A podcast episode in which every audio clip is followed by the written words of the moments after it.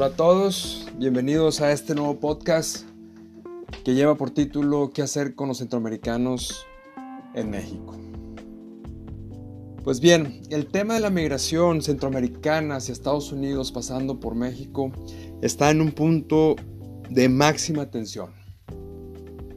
Además es un tema que afecta a muchos mexicanos en diferentes aspectos. Muchos hemos vivido vivido, convivido con algunos de ellos y sabemos por lo que han pasado en su viaje hacia los Estados Unidos.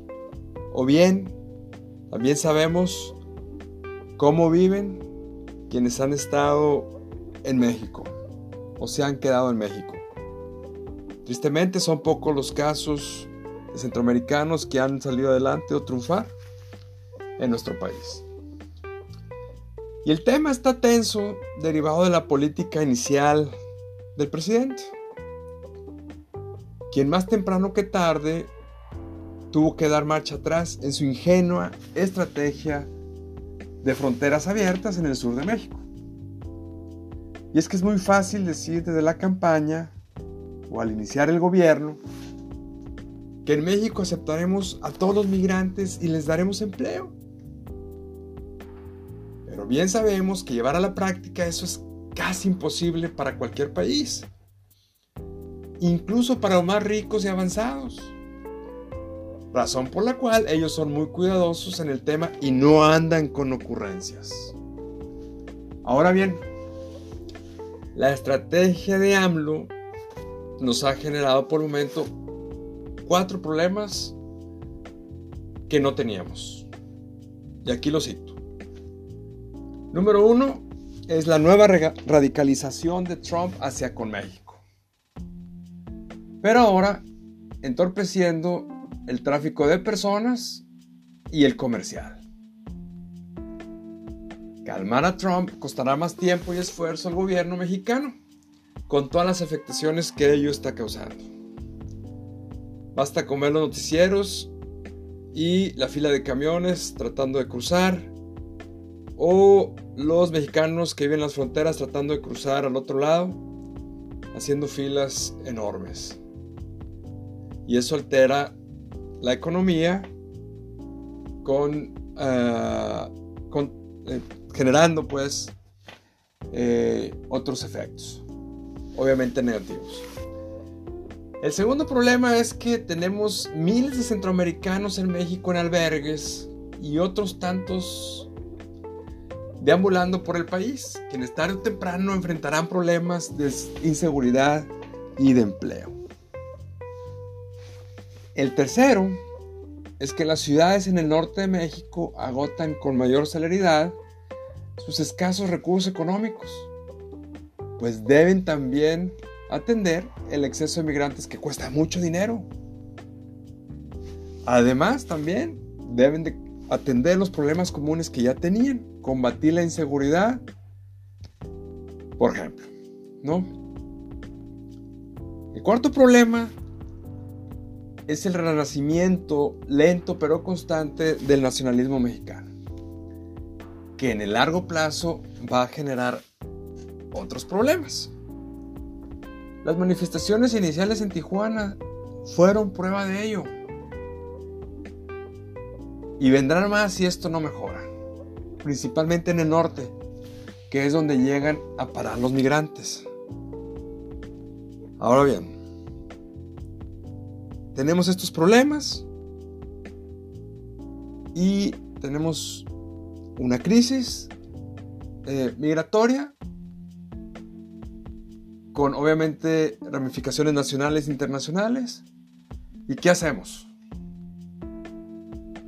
Bueno, aquí mis propuestas. La primera es cerrar la frontera sur. Tal cual. Ciertamente no podremos hacer, hacerlo al 100%. ¿Por qué? Pues porque tenemos recursos limitados, policías eh, limitados, soldados eh, no muchos porque los tenemos combatiendo el ejército, eh, los tenemos combatiendo el narcotráfico en otras partes del país. Además la geografía ahí es muy complicada, eh, el pedazo, eh, los ríos que ahora, o la parte del río que cruza, que hace frontera con Guatemala, pues sirve de cierto repelente, pero no es suficiente. Y tenemos la parte de la selva acá para el lado de Tabasco o eh, el otro estado, Quintana Roo. ¿no? Pero sí tratemos, o más bien deberemos tratar, o debemos tratar de hacer lo más que podamos para contener esta migración. Es doloroso, pero no hay de otra. En términos médicos sería algo como hay que cortarle la pierna al paciente para estabilizarlo, de lo contrario entrará en crisis crónica. Y tampoco se trata de cerrarlo porque lo diga Trump, sino por nuestra propia seguridad. Insisto, México no tiene los recursos suficientes ni la capacidad institucional para atender a miles de migrantes. No seamos ingenuos. Aquí los buenos deseos no son suficientes. E insisto, generan otros problemas.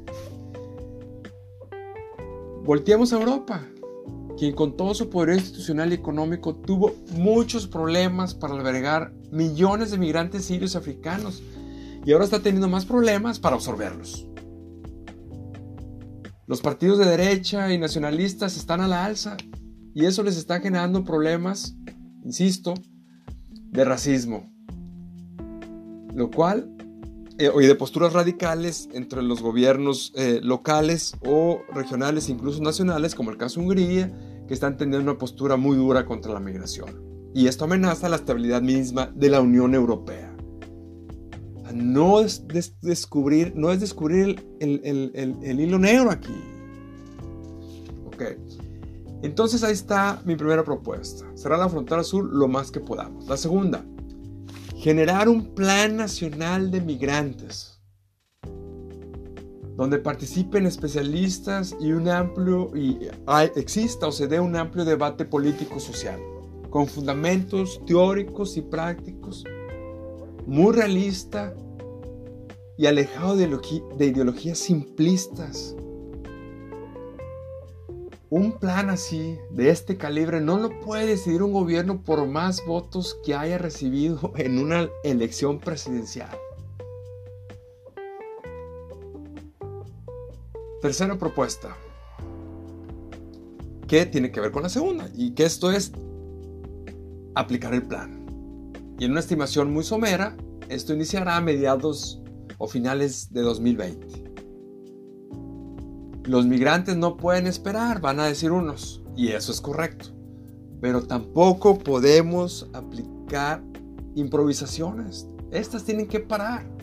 ¿Por qué? Porque son más caras y significan la pérdida de tiempo y afectan al país, como ya lo estamos viendo.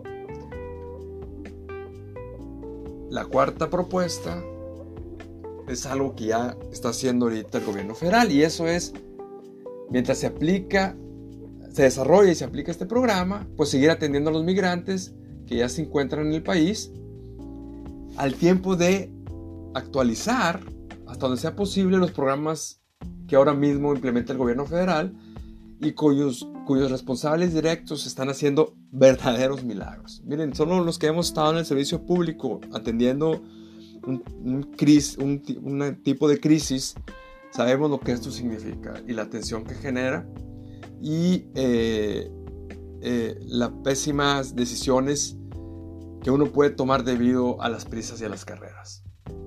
Por cierto, quiero mandarle un fuerte abrazo a mi estimado Tonatiu Guillén, titular del Instituto Nacional de Migración, a quien le toca lidiar con estos temas y a quien conozco debido al tema, al tema municipal. Un fuerte abrazo, mi tona.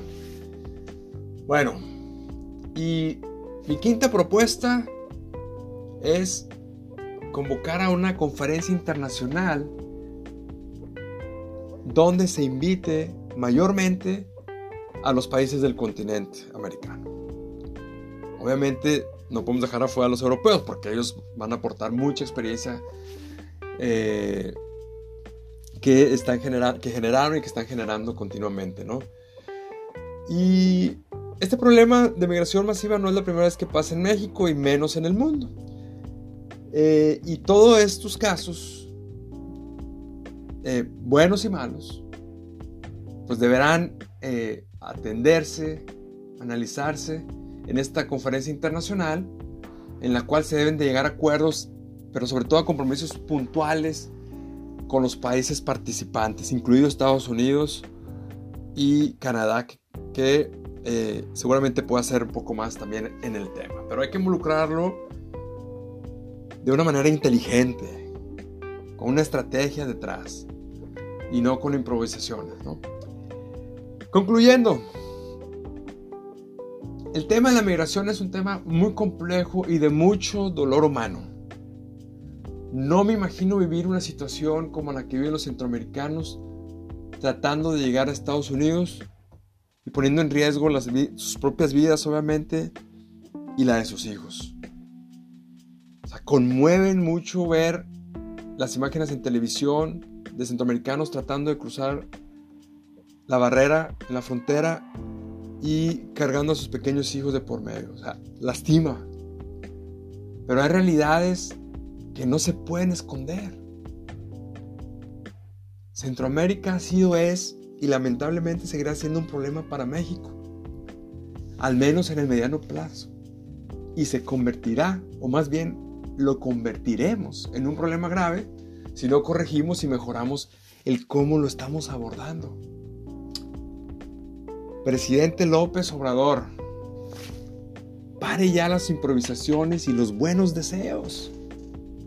Espere a que sus técnicos le pongan sobre la mesa programas bien fundamentados, que por cierto no se arman en cuatro meses, ni en conferencias mañaneras. Es hora de gobernar con más sabiduría. ¿Por qué?